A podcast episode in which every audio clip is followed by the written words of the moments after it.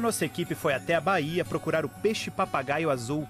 Por aqui quase ninguém costuma ver o animal vivo. Ele é conhecido apenas como um prato saboroso. Milhares de pescadores do sul do estado vivem da pesca dessa iguaria. Mas os ambientalistas estão alarmados porque a atividade pesqueira pode estar provocando a morte de corais.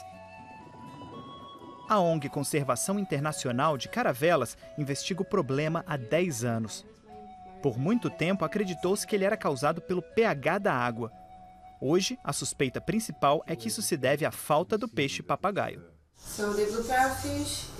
O papagaio azul é o maior peixe herbívoro que temos nos recifes do arquipélago de Abrolhos. As algas são o principal alimento dessa espécie. Se os peixes desaparecem, as algas se proliferam e os corais morrem.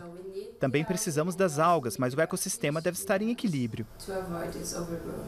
Os melhores pesquisadores de recifes de coral no Brasil tentam verificar se a proteção do peixe-papagaio traria vida nova aos corais de Abrolhos. Com 100 quilômetros de extensão, Abrolhos é a maior área de corais da América do Sul. Dois recifes estão sendo comparados. Um foi liberado para pesca, o outro não.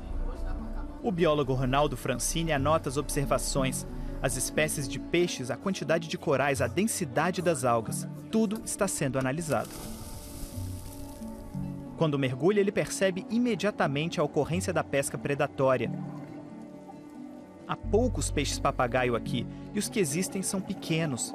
Há 10 anos, este lugar era repleto de peixes azuis bem grandes.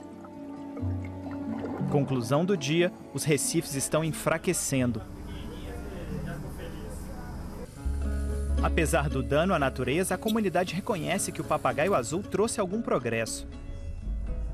Ele é a base da economia local e principal fonte de renda dos pescadores da região, que não querem ficar sem a espécie.